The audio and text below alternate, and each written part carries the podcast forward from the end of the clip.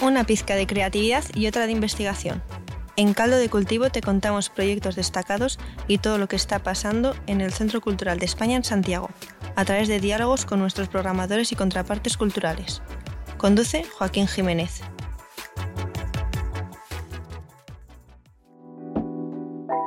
Estamos de vuelta. Sí, Caldo de Cultivo, nueva temporada 2023. Estaba prometido y tenía que hacerse. Y qué mejor que empezar con In-House en un programa especial que va a tener una característica única. Es el programa más meta de caldo de cultivo que vamos a tener. Porque ustedes ya escucharon a la invitada. Es real. Esa voz que nos presenta en cada episodio está con nosotros en el estudio. Hola Alba, mi algo, ¿cómo está ahí? Hola Joaquín, somos reales. Eso, eso. Porque Alba es, eh, además de historiadora del arte y una gran colaboradora del Centro Cultural, la comisaria detrás de uno de los proyectos más bonitos que hemos tenido este año, sin duda, que se llama Taller de Bitácoras del Exilio. Y que de hecho nos va a contar de qué se trata. ¿De qué se trata taller? El taller. Bien, pues en este caso consiste bueno, en cinco sesiones. Ha consistido en cinco sesiones. La idea era reunir como a personas españolas y españoles ¿no? que vinieron consecuencia de la guerra civil y de la posguerra a Chile que sean esas personas o sus descendientes los que viniesen al centro cultural para crear una bitácora donde se materializara a través de la exploración y experimentación de técnicas eh, los relatos. Entonces era como recoger esos relatos en una bitácora, básicamente. Un proyecto que se vuelve particularmente interesante en el contexto en el que está viviendo Chile a 50 años del golpe, donde nosotros también en el país estamos haciendo una revisión de nuestra historia y que es interesante ver cómo eh, otros procesos democráticos, o no democráticos de hecho, se pueden ver reflejados en otras naciones. Como, ¿Cómo sientes que ha dialogado eso? ¿Sientes que las personas tienen una percepción singular de la democracia a raíz de esta experimentación? Cuéntanos cómo se ha desenvuelto el taller.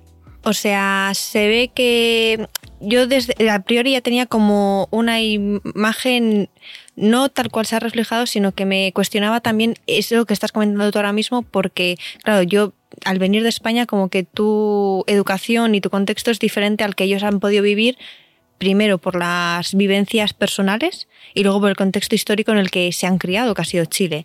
Y sí que se les ve como también mucho más dialogantes y mucho más abiertos y queriendo compartir esas experiencias que quizás en España. Este taller igual, haberlo hecho en España, hubiese costado más porque la gente en general, bueno, ya sabes qué pasó, que al final como que la gente no habla del tema, ahora se está como recuperando esas historias en estos momentos, lentamente, pero se está recuperando, no como en Chile, vamos, que fue como mucho más dinámico todo.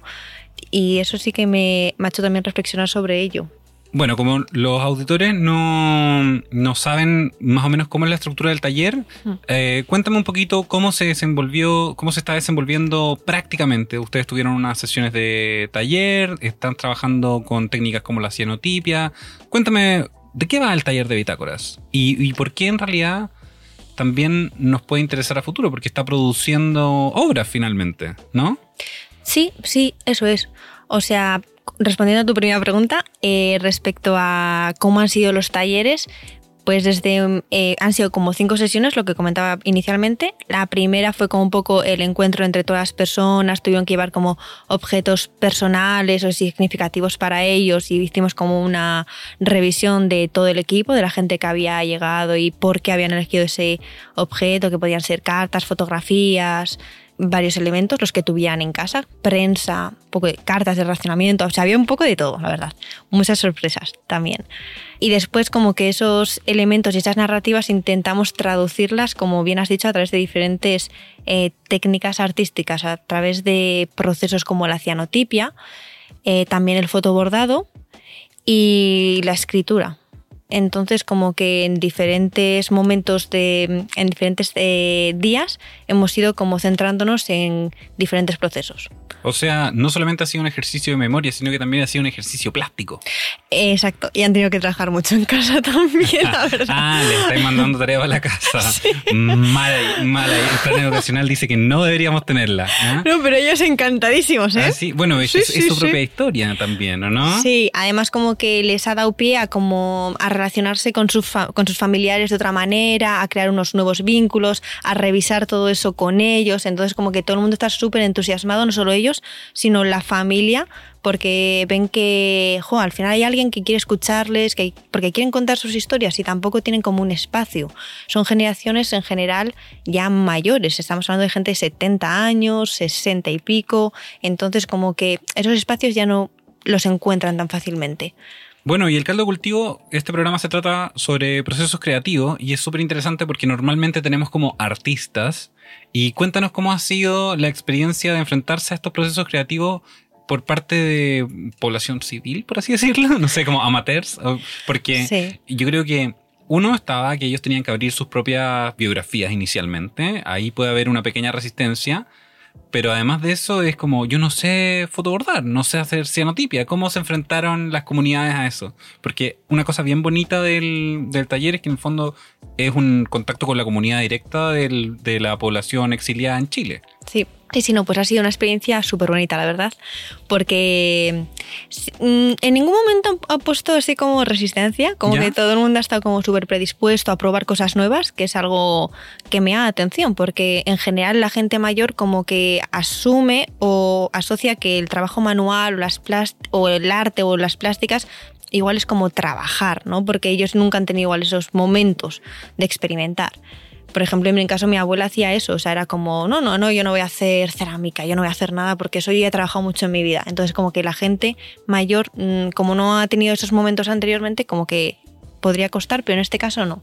O sea, se han enfrentado a la cianotipia súper bien, de hecho venían con manteles, o sea, con delantales, perdón, para no ah, mancharse. Sí, sí, y en sus casas también se llevaron todo para seguir trabajando en las casas y el fotobordado igual, incluso hombres de 60, 70 años que nunca habían cosido, de repente lo encontraron interesante y empezaron a bordar con sus hermanas, con sus nietas, con otras generaciones. Entonces, como que se han creado nuevos espacios y experiencias que ellos en otros en otra ocasión nunca lo hubieran podido ver. Y había gente que me decía también, por ejemplo, con cianotipia que han visto que, jo, pues al final no es tan difícil, ¿no? O sea, como que pueden hacer cosas bonitas sin tener que complicarse, entre comillas, porque encontraban que el tema de crear o así podía ser difícil, pero vieron que no, que con muy poco se puede hacer cosas súper lindas. Qué interesante que en el fondo desde su proceso creativo, amateur, puedan resignificar y vehicular nuevas maneras de acercarse a su propio relato desde una experiencia estética finalmente. Como en el fondo veo la sinotipia, produzco con mis propios recuerdos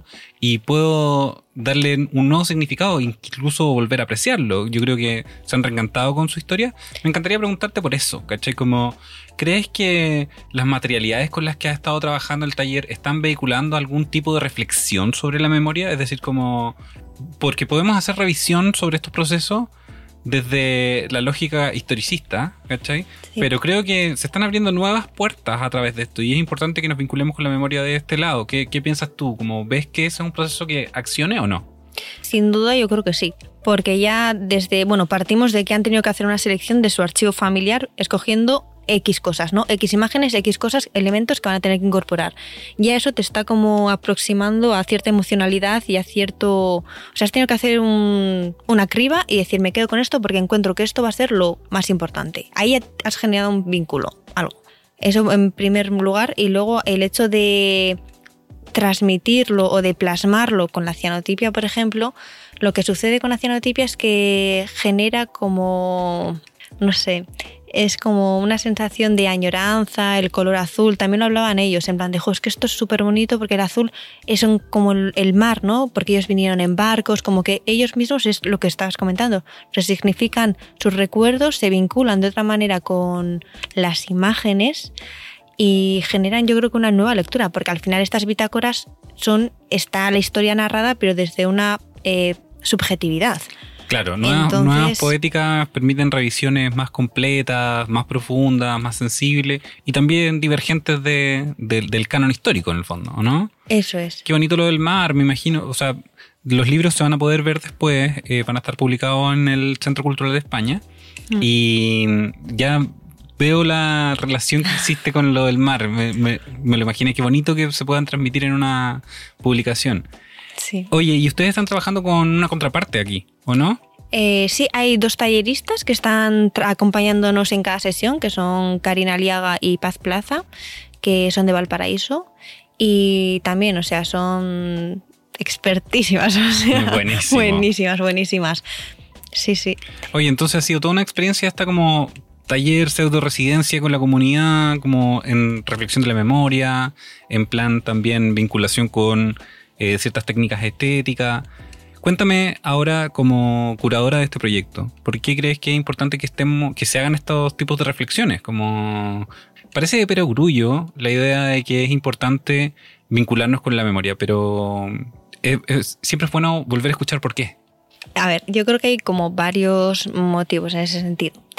El primero es porque si no se recuerda y no se materializa igual, es que al final se pierde, no existe. Por eso también en el taller buscamos que fuera intergeneracional y que la gente viniera acompañada de sus hijos, nietos, porque es una manera de redescubrir esas historias y recuperarlas y que no se pierdan. Y traerla al, al presente Al en el fondo, como no, no solamente Eso verla es. como una cápsula que está allá lejos. Correcto, eso es. De hecho, mucha gente nos decía también eso, como que a raíz de esto, como que ha ido aprendiendo mucho más de sus abuelos y todo, como cosas que no sabía. Entonces, y principalmente yo creo que es eso, el que no se pierda. Luego también eso, encuentro que es importante, ¿no? El recuperar la memoria porque es una manera de sanatoria, digamos, de que varias personas como que cierren ciclos familiares, los presenten, sean conscientes de lo que sucedió y puedan como de alguna manera eh, seguir adelante. Varios participantes comentaban también algo así, como que querían como hacer justicia a sus padres y que sus historias también se conocieran. Entonces como que para ellos es importante que esto se conozca y se visi- visibilice, porque muchas veces no, no sucede esto. De hecho, eh, te has encontrado con relatos que están fuera como del barco insigne del Winnipeg, ¿o ¿no? Sí, correcto, correcto. O sea, como que siempre se habla del Winnipeg, que es súper importante y fue una hazaña mm, Diplomática, y brutal, ¿no? Digamos.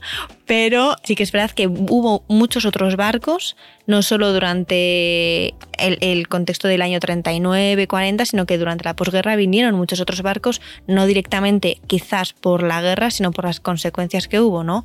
Tenemos participantes, por ejemplo, que sus padres, e incluso una de ellas, llegó un poco más tarde porque no tenían ningún sustento. O sea, allí vivían muy mal consecuencia de, de la posguerra y su tío había venido a Chile en el Winnipeg. Entonces ellos vinieron en otro barco, en un poco más tarde, y ella te puede relatar toda la historia de que llegó a Valdivia y buah, otros relatos como súper interesantes que, que no se cuentan, que al final están ahí y si no se recogen se pierden. Me gusta mucho la idea de, de recuperar estos relatos porque también generan una historia paralela a la historia oficial, como que es súper importante porque en la medida en que nosotros aceptamos una única historia oficial de todo lo que han sido los procesos históricos para las distintas naciones, eh, empezamos a construir una sociedad monolítica basada solamente en ciertos tipos de archivos. Entonces, como que creo que es una cosa bien bonita de que hagan un taller no con, con expertos de la historia, sino que sea un taller como vivencial, como que encuentro que eso está clave igual. Sí, sí, sí, no, totalmente de acuerdo, porque al final es lo que dices, tienes como un relato oficial, pero hay muchísimos otros relatos. De hecho, estuve en el ARNAZ, en el Archivo Nacional, investigando ahí un poco más sobre los barcos y todo, y te daban también, no era una bitácora, pero sí que eran como eh, carpetas enormes con un montón de historias de personas solicitando asilo o como se encontraban en tal sitio, pero tenían que viajar, entonces todo en el contexto de la guerra civil ¿eh? y un poquito más después. Ah, bueno, y ahí encontras también como imágenes y ahí te podías hacer, vamos, o sea, increíble, o sea, la cantidad de gente que a través de las cartas, que en este caso, te, te introducías ¿no? y empatizabas con las historias de alguna manera, a través de la escritura y las fotografías, que más o menos es lo que creo que se puede conseguir con estas bitácoras, empatizar con ellos y sus historias. Claro, y de hecho uno podría también pensar en Chile como ¿por qué tiene que interesarnos como el proceso de la posguerra y el exilio republicano?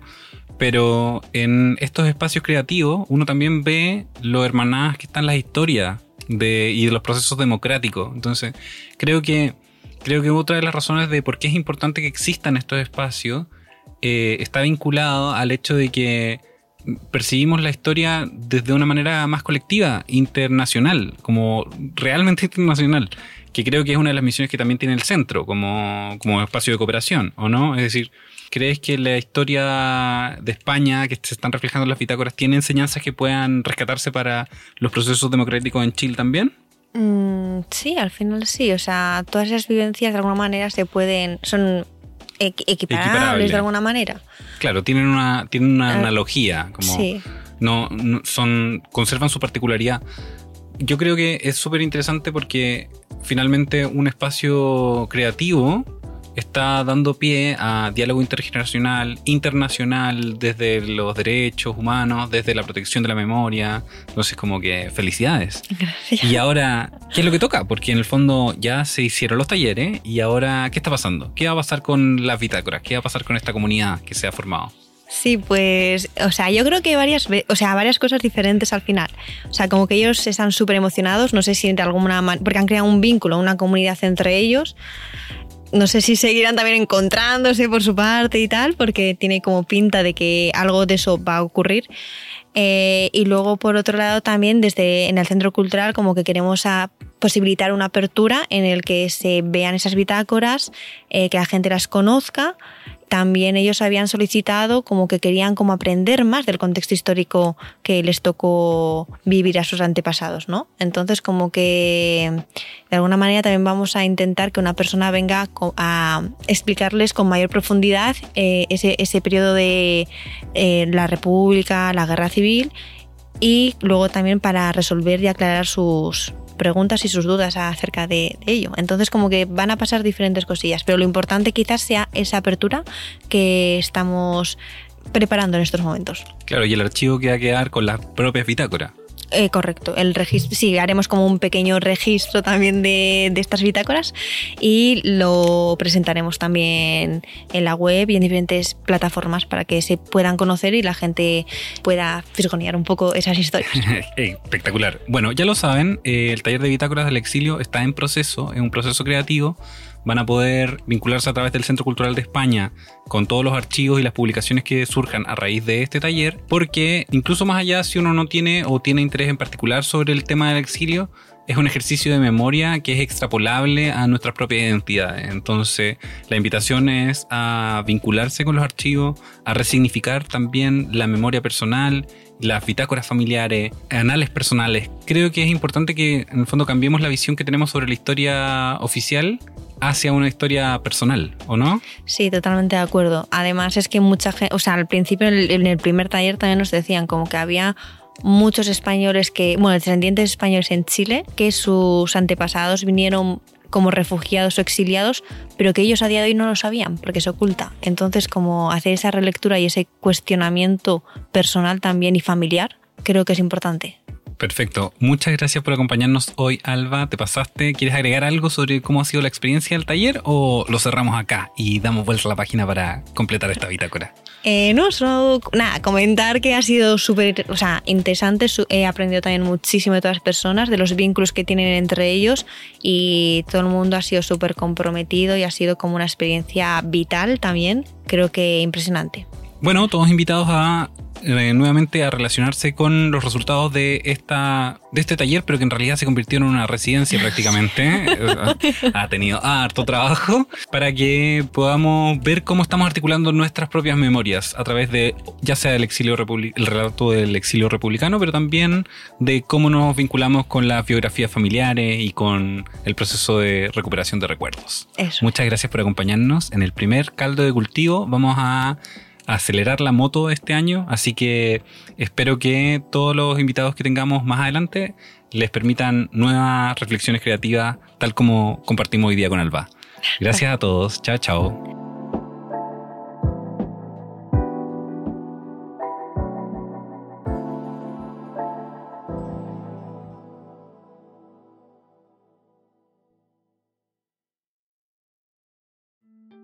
Las opiniones vertidas en este capítulo son de exclusiva responsabilidad de quienes las emiten y no representan necesariamente el pensamiento de Radio Inventada ni el Centro Cultural de España en Santiago. Caldo de Cultivo es una producción de Radio Inventada del Centro Cultural de España en Santiago de Chile. Editor general, Joaquín Jiménez Salvador. Postproducción, Fabián Flores Corbalán. Todos los derechos reservados.